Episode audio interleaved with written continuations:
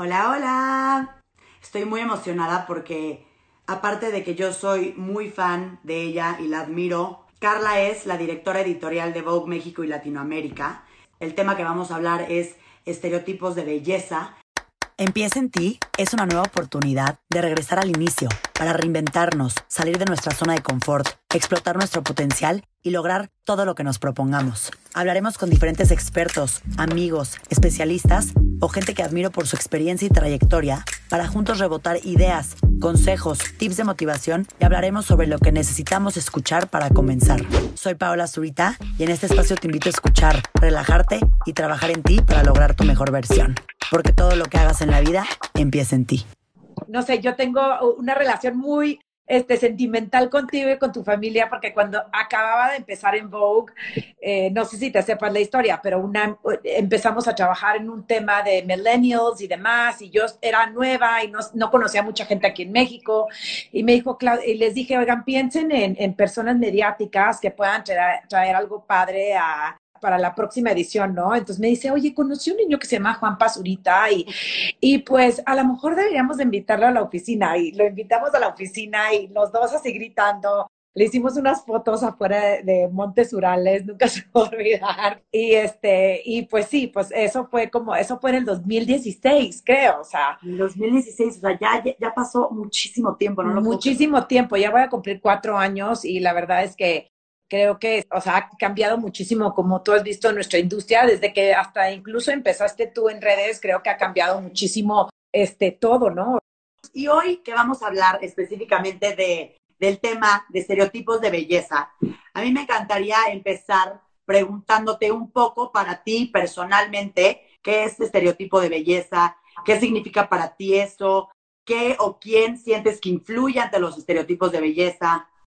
Sí, o sea, yo empecé a trabajar en moda hace 20 años y sí, incluso las portadas que veías hace cinco años, ahorita ha cambiado muchísimo y creo que todas, este, a tu generación, a mi generación, crecimos con esta idea de que, no, no sé, la rubia era más bonita o que la, la gente de los ojos azules Incluso como ponían, me acuerdo hasta de chiquita cuando iba a casa de mis tías en la Huasteca, yo, yo crecí en, en Texas, en El Paso, iba todos los veranos a, a, San Luis Potosí, iba y me acuerdo que decían, ay, las niñas no sé quién, están bien bonitas, y la niña bonita, y la niña esta, entonces como que desde niñas creo que crecemos con esta obsesión por la belleza y lo que es bello, ¿no? O sea, como si te pones a pensar, hasta hace poco salió una Barbie indígena, o sea, como que todo, todo lo que veíamos de belleza era un cierto tipo de persona. ¿Cómo sientes tú que ha cambiado como la belleza o esta percepción de belleza a lo largo de los años? O sea, por ejemplo, yo cuando primero llegué a trabajar aquí en México me decían, no, bueno, pues nosotros usamos a las modelos internacionales, como que casi no usamos a celebridades locales, casi no a las latinas y como que empecé a cuestionar un poco eso, como que veía, ah, ok, perfecto, la modelo guapísima que caminó todas las pasarelas, pero mi público como que no, no se identificaban tanto en ellas y creo que fue cambiando un poco a poco. Pusimos a Camila Cabello en portada, a Salma Hayek y vimos que tuvimos, tuvimos muchísimo engagement, ¿no? Después pusimos a Yalitza, que fue una de las primeras mujeres indígenas en la portada de Vogue, que, de Vogue Internacional, o sea, de, de, todo el mundo. Y me acuerdo algo que me dijo una amiga, me dijo, muchas gracias por poner a alguien que se parece a mí en la portada. Y sí, me puse a pensar, o sea, yo creciendo, crecí, o sea, papás mexicanos creciendo en Estados Unidos. Viví yo dos años de mi vida en Memphis, o creo que más, perdón, como cinco años. Mi hermana y yo éramos las únicas mexicanas en toda la escuela cuando me acuerdo que un niño me preguntó por qué mi papá era tan moreno, o sea, porque yo le dije que estaba bronceado. Entonces, como esa, esa idea para mí de, de, como me dijo mi amiga, nunca, entonces como que ahí fue cuando dije, wow, o sea, sí es cierto, no han representado la, la belleza latinoamericana indígena en los medios. Y también creo que nuestro país, como ves, o sea, me acuerdo que cuando iba a Nueva York, viví en Nueva York, me decían, oh, well, you don't look Mexican. Y luego, well, what does Mexican look like, no? O sea, también, y también pasa de, de, de, forma, de repente ponemos a una güera y luego, ¿por qué no pusiste una mexicana? Que no sé qué tanto. Y pones a Mariana Zaragoza, por ejemplo, que la pusimos la hemos puesto en portada dos veces y me acuerdo en enero de 2017 salió nuestra portada y la gente, como tú sabes en redes, se va a agarrar de algo, siempre. Sí, siempre, ¿no? 100%, o sea, nunca le vas a dar gusto a nadie, entonces, pues, y sí, o sea, el chiste de, creo que lo bonito de México y de Latinoamérica en general es que tenemos muchos rostros, ¿no? Y mucha, o sea, no hay como ese, precisamente este estereotipo de lo que cuando te dice la gente que no pareces mexicana, pues entonces tú, tú cómo sabes. ¿Qué rol sientes tú que juegan las redes sociales? Todo este tema de belleza, de estándares de belleza, las fotos que las personas suben, como todo este tema, ¿no? Porque pues las redes es actual y es donde estamos embarrados todo el día.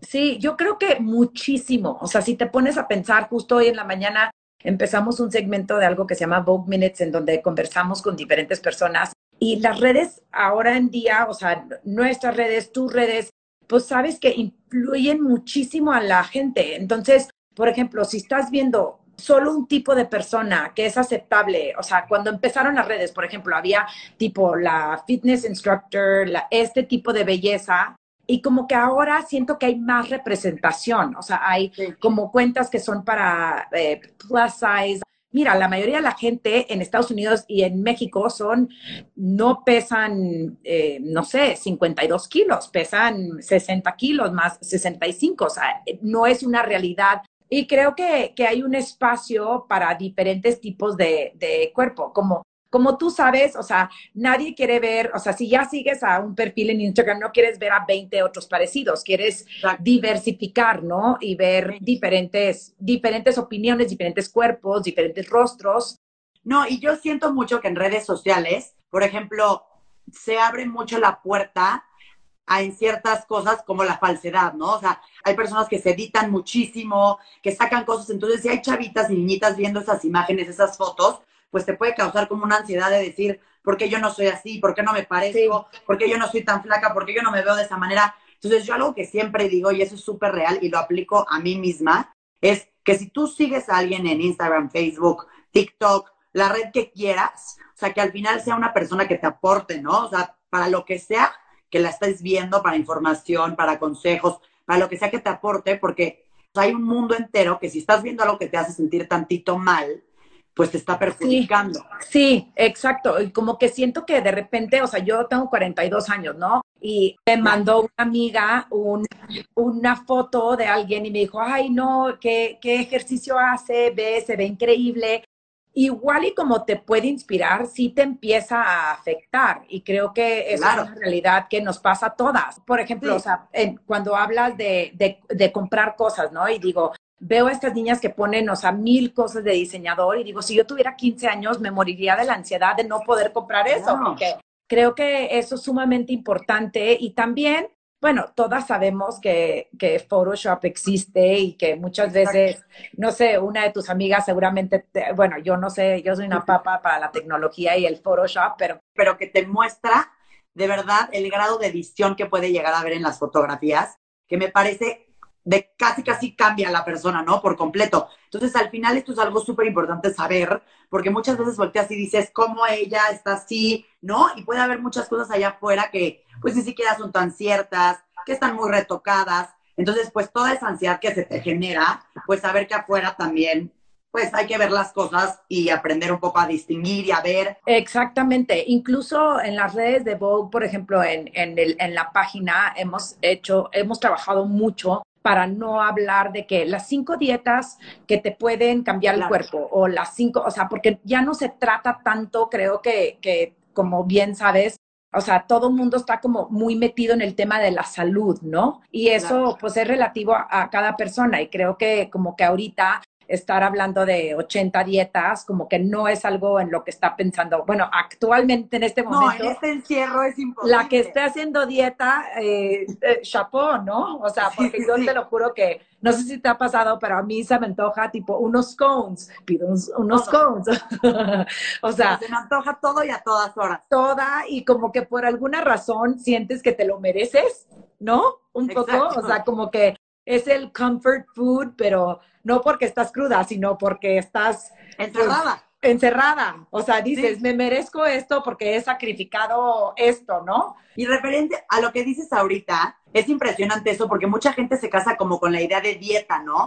Y al final debes buscar simplemente comer saludable, que independientemente de que engorden o no engorden, pues son saludables, ¿no? Para el cuerpo. Como tú dices, creo que hoy en día la gente se ha enganchado mucho de dietas y estas ideas y me encanta que hagan eso en Vogue, en donde simplemente sea la salud, ¿no? Al final es cuidarte, es comer bien y pues estar bien tú. Que para mí yo siempre digo que me tardé 40 años en descubrir eso, porque yo creo que precisamente con estas ideas que tenemos, los mismos estereotipos, ¿no? O sea, de, chiquitas, ¿no? Te, te, hace pensar que tienes que verte así o que tienes que estar así de esa manera. O sea, yo me puedo imaginar que te pasó a ti también. Eh, hay cosas que no cambian de generación en generación, ¿sabes? O sea, desde chiquita yo creo que todo el mundo tiene ese, o sea, lo que te digo, y lo, y lo sigues viendo, ¿no? La nieta de no sé quién está súper bonita, o la hija de... Sí. Eh, y de hecho los estereotipos, si te vas por épocas, han ido cambiando. Me explico, había un momento que se utilizaba ser más acinturada, después más sí. con más chichis. Después, más cuadrada y plana. Como que ha ido cambiando la Sí, completamente. La, hasta la mercadotecnia del mundo, la gente, es a lo que te imponen y al final yo considero personalmente que pues, los estereotipos de belleza son un poco, pues no, no, porque al final todo el mundo es bello, todo el mundo es hermoso y todo el mundo pues es bonito a su manera. Yo cuando empecé a, en el mundo de las revistas, tipo cuando me gradué de la universidad en 1999, Giselle Bundchen era como la modelo, ¿no?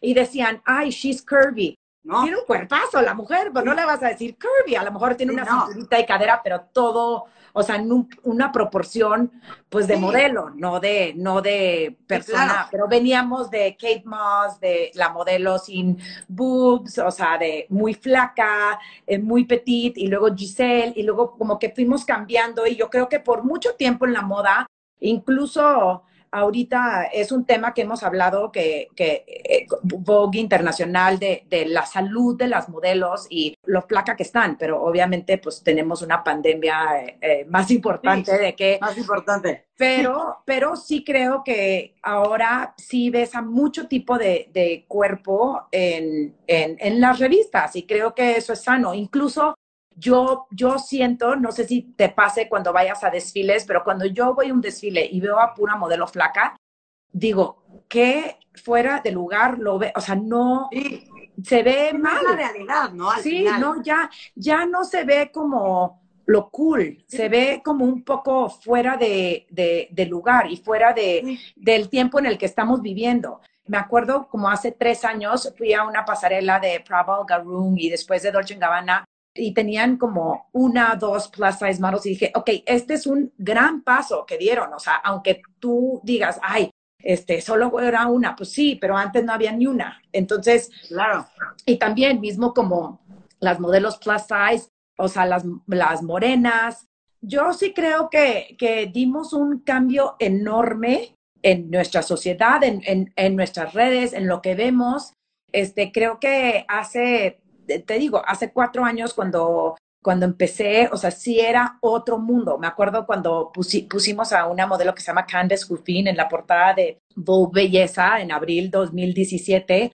Y sí era un gran, como que yo iba toda nerviosita con mi carpeta, que mi director viera la, la, revista y, y e, ella sale encuerada con unas flores, es una portada súper linda, pero sí es como que, ok, ella es una modelo, que acaba de estar en las pasarelas y como que sí tienes que, explicarte, ¿no? Esa realidad, ser genuino y respetar, como tú dices, cada belleza, cada cuerpo, cada persona. Siento que es lo más genuino que alguien puede ser y tener. Y creo que por lo mismo se ha abierto estos espacios. Siendo directora editorial de Vogue, ¿qué buscas para hacer una portada? Mira, eso ha cambiado muchísimo porque obviamente como te digo, hace cuatro años era como una modelo, algo muy específico y ahora creo que las mujeres y los hombres y los lectores en general están buscando algo más. Eh, creo que yo siempre lo he dicho, o sea, Vogue es mucho más que una revista de moda, de lo que está en tendencia, ¿no? Es de nuestro estilo de vida, de lo que está pasando a nuestro alrededor.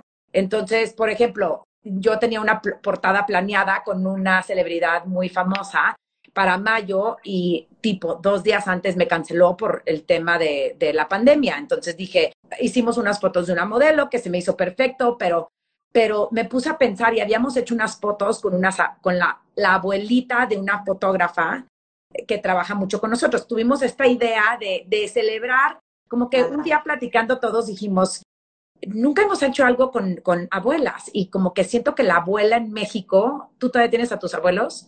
A una de mis abuelas. Ok, bueno, yo no tengo a ni una, pero, pero sí me acuerdo perfectamente todos los detalles de mi abuela, ¿no? Cómo lía, cómo me abrazaba, cómo me sentía yo cuando estaba con ella. Entonces, como que dijimos, hay que hacer algo para celebrar a estas mujeres, que en, en muchos casos nos cuidan, eh, son nuestras nannies. Incluso me da una risa porque mi, mi mamá me dice, ay, regañas muy feo a las niñas. Y digo, ¿tú cómo me regañabas a mí? Horrible, ya sabes. o sea, como que nunca me defendía mucho. Entonces, como que cuando me acordé que teníamos esta historia, dije, como que todo el mundo cuando empezó lo del coronavirus dice, ay, sí, pero solo está muriendo la gente grande y solo están muriendo las abuelas. Y dije, espérame, pero esa abuela puede ser tu abuela. Abuela. Mi abuela pudo haber sido mi mamá. O sea, es algo, alguien muy importante en, en, la, en México, más que nada, y en, en Latinoamérica. Entonces dijimos, hay que hacer algo increíble con estas señoras que tienen un lugar tan especial para nosotros. Y las pusimos en la portada y me da risa porque uno de los comentarios fue, ¿por qué no las pusieron natural? Eh, tienen care and makeup. Y lo mejor es que ellas solas se peinaron, o sea, tú sabes que... Sí, hicieron un gran trabajo ellas. Sí, o sea, tu, tu, abuela y mi abuela eran de la generación que no salían con la coleta de la, a la calle, se iban a peinar una vez a la semana y, y... No, mi abuela a la fecha yo no la puedo ir a visitar si no está peinada, arreglada, vestida. Ellas no les tocó esta parte que a nosotros. No, claro que no. Ponga, no pasa nada. Ella, so, mi abuela es de que digo, wow, nunca te voy a ver en un estado que no está perfecta. 100% creo que, que esas mujeres como que no, no tenían la idea del athleisure, ¿no? O sea, para ellas nunca existió. O sea, si salían, salían como en su pijama, con la batita. Cuando pensamos en las portadas, eh, pues pensamos en mujeres que admiramos, mujeres que, que tienen un significado en nuestra sociedad, que han aportado algo culturalmente. En abril sacamos a Bad Bunny y a Jones Smalls por ser puertorriqueños los dos y por traer como hablar de Puerto Rico no en, ay, hubo un huracán y se quedaron sin luz, o dar algo positivo, ¿no? Siempre tratamos de hacer algo, dar un, un mensaje. Por ejemplo, el año pasado sacamos a Christy Turlington y la sacamos así con, no sé cómo se eh, se dice furrowed brow, como cuando le haces así y se te ven las arrugas y, se le veían las arrugas y es una mujer de 50 años, entonces precisamente, pero ella es mamá, tiene una fundación, es modelo, o sea, como que tiene todo lo que, que aspiramos ser, ¿no? Como mujeres. y al final aquí te das cuenta que en la edad, o sea, no importa la edad que tengas, la belleza la encuentras Exacto. ¿no? O sea, es muy diferente una niña chiquita a una abuela, pero hay belleza en, todo. sí, exacto. Y dar ese mensaje que aunque tengas 10 eh, arrugas, como en mi caso ahorita, no importa, o sea, la, eh, te, te, hace más bella, ¿no? O sea, esta idea de, de, que teníamos de que una mujer de más de 40 años no puede, ya no puede aparecer en una portada como Vogue, pues es irrelevante, ¿no? Claro que puede aparecer una portada y si está haciendo cosas increíbles y tiene un mensaje padrísimo para nuestras generaciones, pues creo que, que, está padre, especialmente tu generación que está viendo los medios de diferente manera, ¿no? O sea, porque hay tanta información que dices... y todo el día estás pegado al celular. Sí. al final siento que los medios tradicionales todavía me tocaron bastante, pero hay generaciones todavía más chiquitas que justo esto es gran momento para justo hacer engagement, conectar con ellos para, para mostrar la presencia, ¿no? Sí, exacto. Y como última cosa, que tú siendo eh, mamá de dos niñitas y por la chamba que tienes y pues tocando todo este tema de estereotipos o estándares de belleza que tú evidentemente estás envuelta en esto día con día, ¿qué mensaje darías eh, a las personas que nos están escuchando o alguna idea o algo que tú quieras compartir para cerrar todo este tema? obviamente sí ha sido un gran, este, un gran reto para mí estar en casa y estar con tus hijas y ser mamá y también ser maestra. Ha sido como un ejercicio realmente de, de gran paciencia. O sea, creo que mi mamá tuvo cuatro hijos, tu mamá tiene cinco, ¿no? ¿Son cinco o cuatro? No, cuatro. Cuatro. Cuatro, como nosotros y mi mamá vivía en Estados Unidos y se fue a vivir a Florida eh, con, con mi papá, porque mi papá era doctor y se fue a hacer su residencia y no tenían un peso. O sea, siempre me dice mi mamá que, que McDonald's era un lujo. Y mi mamá tenía a mi hermana, a mí sola en, en Memphis y luego ya nacieron mi hermana y mi, mi hermanita.